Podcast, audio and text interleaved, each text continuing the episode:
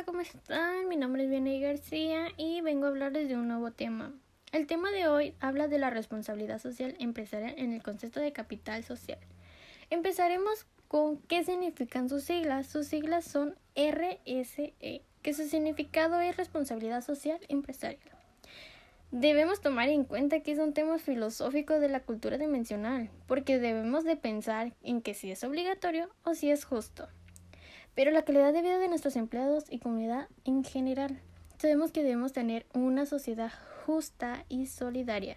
Claramente para llevar buena práctica empresarial, las empresas utilizamos más que nada la necesidad de crecer económicamente, además de ser posicionadas como una de las mejores o más competitivas o socialmente, siempre y cuando debamos utilizar usos intangibles para tener recursos financieros, ya que debemos reconocer cada uno de los impactos o decisiones como actividades que tiene un empleado, ya sea en el medio ambiente como en la sociedad. El RSE fue investigado más que nada para dar transformación a toda la empresa, para dar nuevos caminos, comienzos, conceptos y lógicas.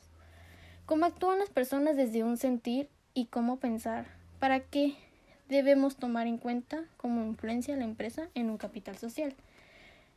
Hay que tener en cuenta que la empresa siempre juega un rol tanto económica como política. Sabemos que juega en el sector público y es una influencia al ámbito público.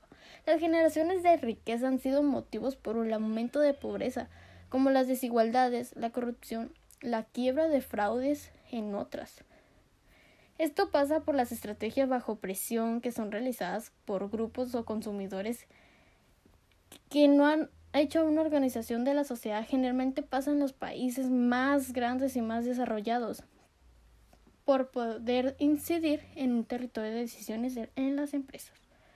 Sabemos que el RCE ha sido para ubicar la empresa en una evolución en un concepto más identificada, que es lo que pasa con las empresas, ya que debemos tomar decisiones de cambio y la transformación como éticamente y económicamente para contribuir en la sociedad, para que sea más justa y solidaria no debe ser una red muy complicada de obligaciones, tampoco como cumplimiento de reporte de empresa, ya que es un modelo que la empresa persigue para tener un valor económico y financiero.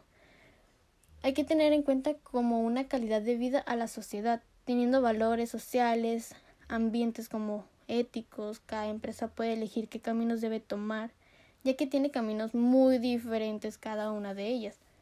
Cada una tiene una participación social para contribuir en el poder y tener un bien común. Sabemos que desde una perspectiva una empresa es responsable de cuando alcanza los aspectos. Por ejemplo, debemos ofrecer productos y servicios que respondan a una necesidad. Otra es tener una relación de trabajadores que son prioritarias. Tenemos que asegurar que los trabajadores sean seguros consigo mismos y sean saludables como también respetando el medio ambiente. La empresa que tiene RCE tiene el desarrollo aclarado y acelerado, como consecuencia de globalización. Como bien sabemos, han tenido una explosión mediante los medios informativos como en redes sociales y otras empresas, ya siguiendo la economía, que permiten el crecimiento de producción de bienes como servicios, ya que tienen derechos laborales y del medio ambiente.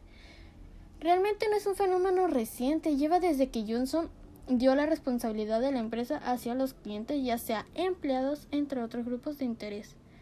Hasta aquí dejamos el podcast de hoy. Los espero la siguiente semana y espero que me escuchen.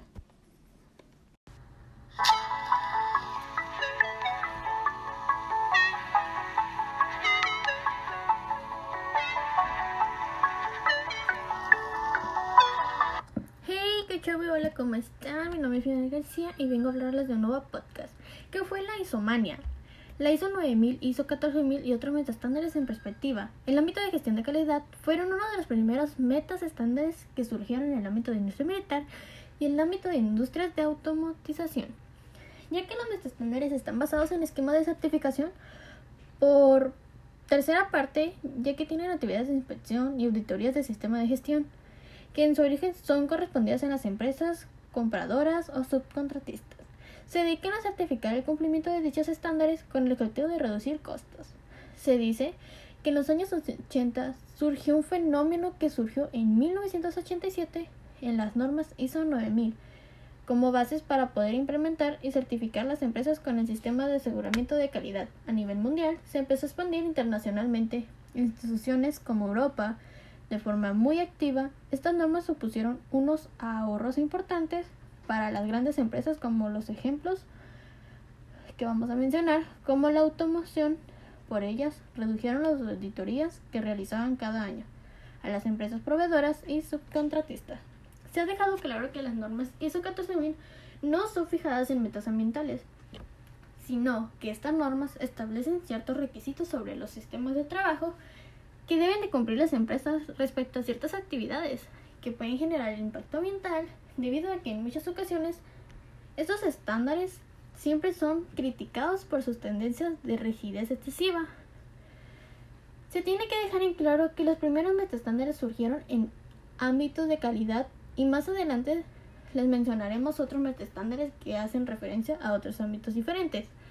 La evolución de los primeros metaestándares fueron finales del 2008 y que se habían otorgado acerca de un millón de certificaciones de ISO 9001, acerca de 200.000 certificados de ISO 14001. Según parece, empezaron a desprenderse de los modelos de prevención y podemos encontrarnos en fase de madurez del ciclo de vida y cerca de saturación. El fenómeno de las metas estándares es un claro ejemplo de un fenómeno multidimensional, cuyo estudio tiene implicaciones de diversas índoles. Debido a eso, ha empezado a estudiarse las disciplinas de dispares, aunque son relacionadas como la economía internacional, la gestión de empresas y, más concretamente, la dirección de operaciones o sociología de las organizaciones. Mencionaba una frase que decía que deberían realizar un especial esfuerzo para tratar de promover una reflexión serena y rigurosa sobre el fenómeno de los metaestándares y evitar que produzca una excesiva confusión y saturación. Ahora bien, este éxito también tiene sus riesgos, lo cual se considera una fortaleza también que se puede convertir en debilidad y es que el efecto que ha producido debido al éxito de las normas ISO 9000 e ISO 14000, los estándares forman parte de instituciones cuya legitimidad no están claramente contratadas. Se supone que también tienen riesgos para este fenómeno. De hecho, los organismos de prestigio, como la propia Organización Internacional de Estandarización, hasta de realizar un esfuerzo de legitimación cada vez mayor en relación a los estándares. Y esto sería todo por el podcast de hoy. Los espero la próxima semana. Espero que tengan un bonito día. Adiós.